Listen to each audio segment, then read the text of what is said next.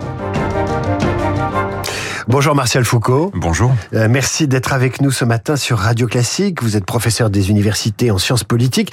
Vous dirigez donc le, le, le CEVIPOF. Pour que ce soit bien clair pour nos auditeurs, que s'est-il passé hier exactement en fin d'après-midi à l'Assemblée? Je voudrais que vous le rappeliez avec les mots d'un professeur des universités en sciences politiques, parce que finalement, le flot de l'info en continu nous fait oublier les faits et les mécanismes parlementaires qui sont décisifs dans cette affaire. Hier, on a assisté à, je dirais, à une vraie scène euh, parlementaire. Euh, c'est vrai que en France, nous n'avons pas forcément euh, cette culture politique parlementaire que l'on a redécouverte après les élections de, de, législatives de 2022. Donc hier, le ministre de l'Intérieur euh, démarrait euh, le cycle de débat à l'Assemblée nationale euh, du texte immigration qui a été dans un premier temps préparé au, au, Sénat en première lecture et qui est arrivé à l'Assemblée nationale il y a plus de deux semaines et qui a fait l'objet d'un débat en commission des lois euh, avec son rapporteur. Euh, et puis euh, hier, lundi, démarrait le débat pour l'ensemble des parlementaires. C'est important parce que ce sont aussi les parlementaires qui ne siègent pas en commission des lois.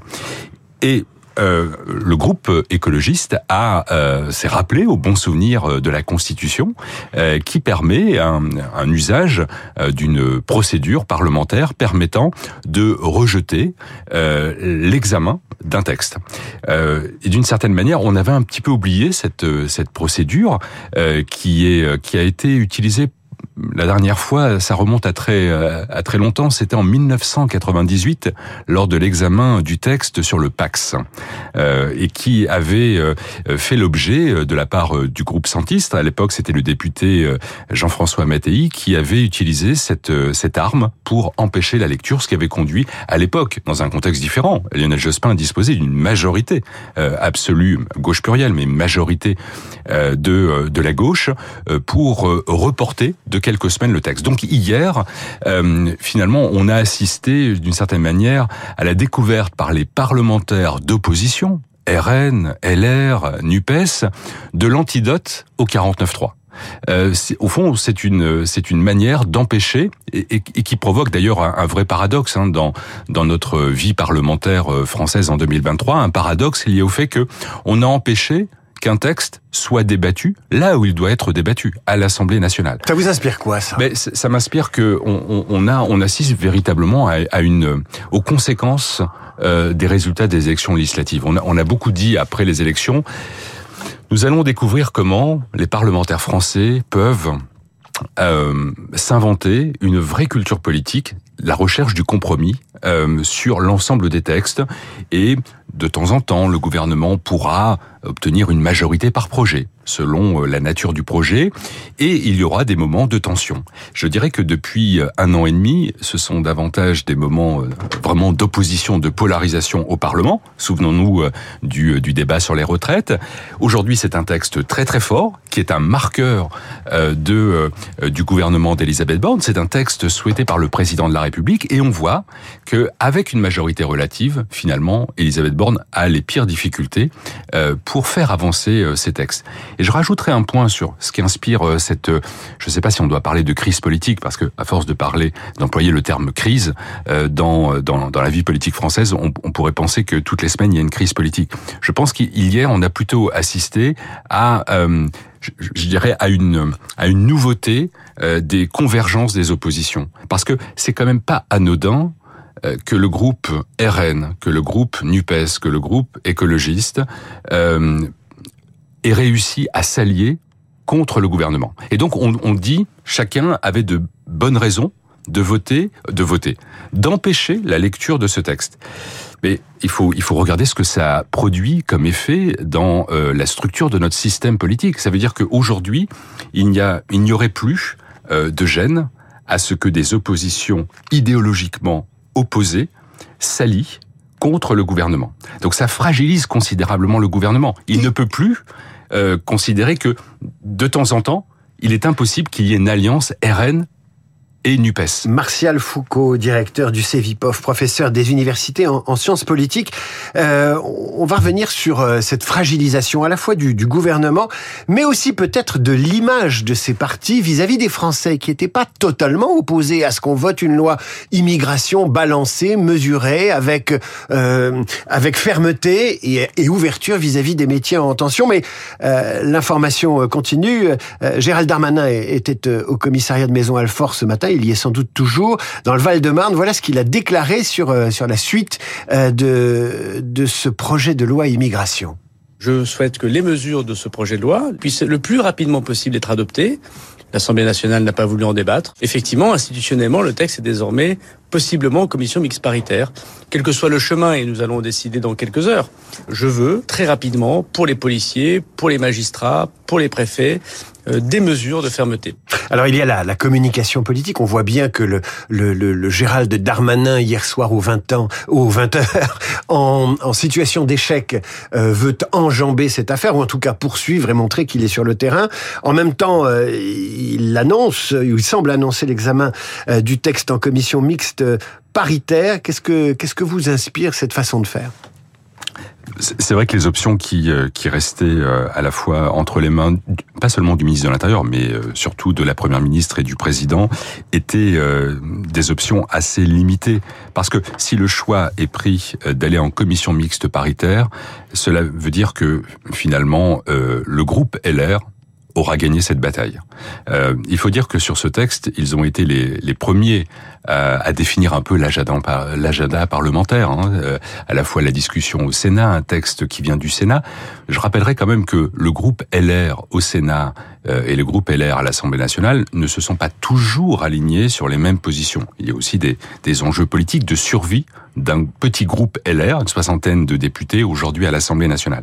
Donc si on va vers une commission mixte paritaire, cela veut dire que le gouvernement et le président de la République euh, ne pourront plus euh, finalement euh, euh dire que euh, à la fin du bilan de cette mandature, c'est un texte qui a été porté par le gouvernement. En fait, le, le gouvernement n'aura fait que suivre euh, la, la, la, la, tonalité et la modalité définie par euh, les parlementaires donc, LR au Sénat. Donc après l'obstruction de cette convergence des oppositions, il y aurait une sorte de hold-up parlementaire des républicains. Je ne sais pas si on peut si on peut employer l'expression hold up. En fait, les parlementaires euh, au, au, Sénat et les sénateurs, pardon, euh, ont fait leur travail. Mm -hmm. euh, C'est-à-dire qu'ils ont appris comment euh, travailler, manœuvrer et manœuvre n'est pas péjoratif dans ma bouche, manœuvrer quand on est face à une majorité euh, relative. Et donc il y a eu un effet d'apprentissage peut-être beaucoup plus rapide au Sénat que euh, à l'Assemblée nationale. Ensuite, je dirais qu'il y a une autre option, mais probablement que le gouvernement ne souhaite pas aller dans cette direction, c'est de dire euh, attendons, euh, laissons passer l'orage. Euh, et l'orage va être euh, très très long parce qu'il y a une séquence électorale qui démarre. Les élections européennes, dont on sait que habituellement la question migratoire fait toujours l'objet de débats lors de cette séquence européenne.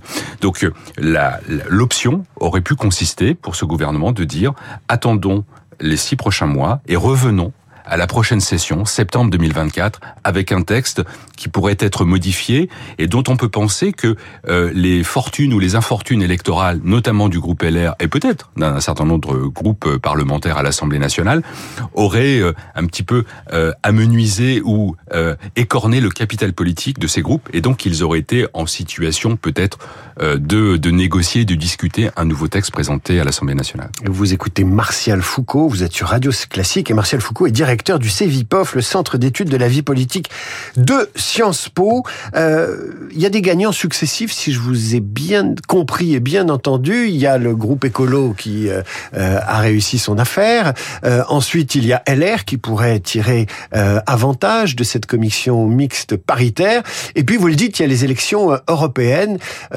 finalement, quels sont les gagnants de cette crise politique pour le gouvernement et Emmanuel Macron?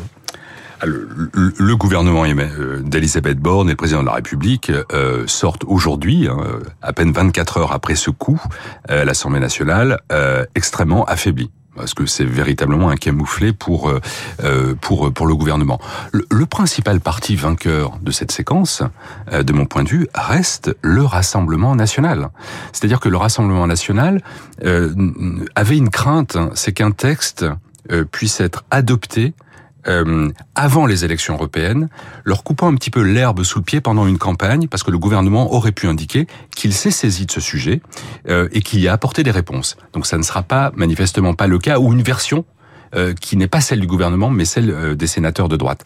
Donc aujourd'hui, le RN va pouvoir dérouler sa campagne européenne en disant que le pays ne se soucie pas des enjeux migratoires et que finalement, ils appellent le gouvernement de le gouvernement euh, et que le RN appelle les électeurs parce que le pays s'en soucie lui euh, à voter euh, en conséquence. Et, et donc, je, je, je pense qu'aujourd'hui, même si les annonces hier du du RN à, à l'Assemblée nationale ont consisté à dire le RN a une proposition et vous allez voir, elle sera déposée aujourd'hui. D'ailleurs, attendons les prochaines heures.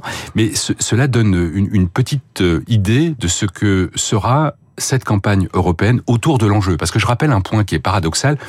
Euh, il est faux. Hier, on, on a entendu le mot protection employé à la fois par Marine Le Pen. Si ce texte n'a pas été voté, c'est pour protéger les Français. Puis nous avons entendu le ministre de l'Intérieur indiquant que ce texte était pour protéger les Français. Donc vous voyez, il commence à y avoir une instrumentalisation politique que l'on peut faire du terme de protection des Français. Et c'est vrai que la séquence depuis plusieurs mois, à la fois euh, la situation d'insécurité euh, dans, plusieurs euh, quartiers en France, on a, vu ce qui s'est produit ces week-ends derniers, notamment dans la Drôme, mais vous avez aussi un contexte du Proche-Orient qui a amené finalement le ministre de l'Intérieur à dire nous avons toujours une menace terroriste qui est euh, qui est qui est euh, à la fois euh, crédible et qui peut se, se, produire à tout moment. Donc il y a derrière le mot protection l'envie pour pour le RN et pour le gouvernement de d'être les mieux placés dans cette campagne européenne. Et ce que je voulais dire, le paradoxe, il est le suivant. finalement, l'immigration, c'est un texte qui, dont les enquêtes d'opinion publique montrent que les Français y étaient globalement favorable, euh, avec des petites modalités. Euh, mais donc, euh, les parlementaires euh, ne se sont pas donné les moyens euh, d'adopter ce texte pour le moment. Et à l'inverse... Et de répondre aux attentes des Français. Et à l'inverse, nous avions, il y a plus de six mois, un texte sur les retraites, rejeté par les Français dans les enquêtes, mais qui a été adopté. Donc c'est vrai que pour les, le rapport des Français aujourd'hui aux politiques et à la vie politique parlementaire est extrêmement euh, déboussolé, parce qu'ils ne comprennent plus véritablement leurs représentants.